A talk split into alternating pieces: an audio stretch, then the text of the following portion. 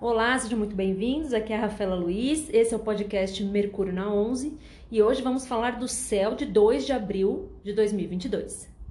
Mercúrio continua conjunto ao Sol em Ares, então eu continuo dando esse alerta para a gente tomar cuidado com a forma que gente, nós estamos usando para expressar aquilo que a gente quer falar, ou mesmo através da escrita, né? Mercúrio não fala só da comunicação falada, ele fala da comunicação escrita, ele fala sobre todo tipo de troca que a gente faz com as pessoas.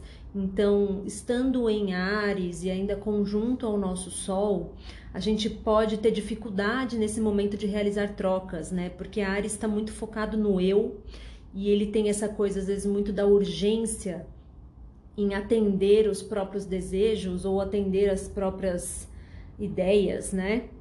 O Mercúrio em Ares, ele é sempre pronto para falar e às vezes tardio no ouvir, né? O contrário da, daquele provérbio que diz que nós deveríamos ser tardios em falar e prontos a ouvir os outros.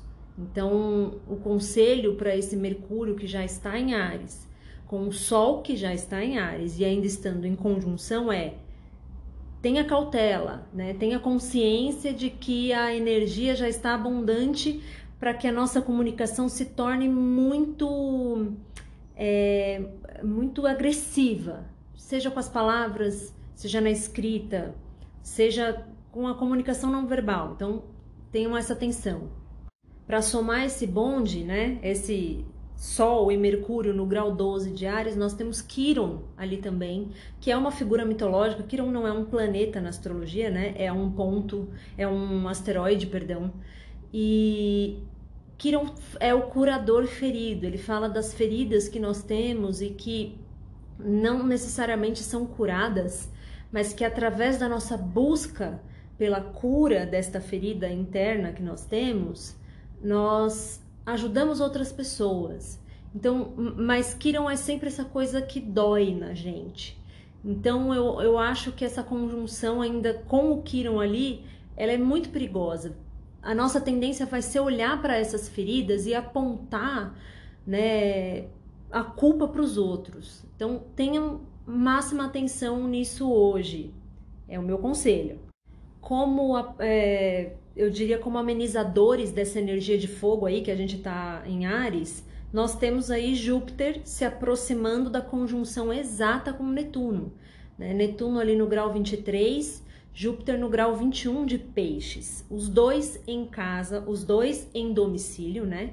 Ambos planetas são regentes de Peixes e isso derrama sobre nós uma energia pura pisciana, que é a energia da misericórdia, a energia da, do olhar para o todo, da compreensão do outro, da empatia, da intuição, da espiritualidade. Então eu vejo que de fato o cosmos é perfeito, né? Deus sabe o que faz, porque essa conjunção em Ares ela poderia ser muito mais agressiva em nós se não houvesse essa esse, essa, esse derramamento de água aí que a gente está tendo em peixes. Quanto à lua, a lua está entrando em touro hoje, ela está fazendo um sextil com Vênus, então é um bom dia para cuidar da beleza, é um bom dia para fazer aquele skincare, né? aquele day spa gostoso.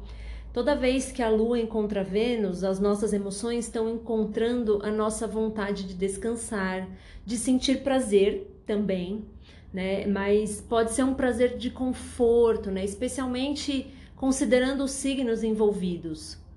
No caso da Lua em Touro, né? A Lua também está formando um aspecto com Plutão, uma quadratura. Então, eu acho que isso é um agravante nessa questão do Quirón lá que está encostando em Mercúrio e no Sol. Plutão fala da profundidade, ele está num aspecto tenso com a Lua, que fala das emoções. Então a gente tem que ter cuidado com o aprofundamento de sentimentos, né? prestar atenção aos nossos pensamentos, porque Mercúrio também fala do que a gente pensa. Então, presta atenção nos pensamentos, se eles não estão assim muito agressivos, a gente está pensando e está se, se empolgando em pensamentos que são destruidores, no sentido de, de ficar pensando, ah, aquela pessoa pensa que ela é quem, não sei o que. Isso é bem um Mercúrio em, em Ares ali com aquela galera.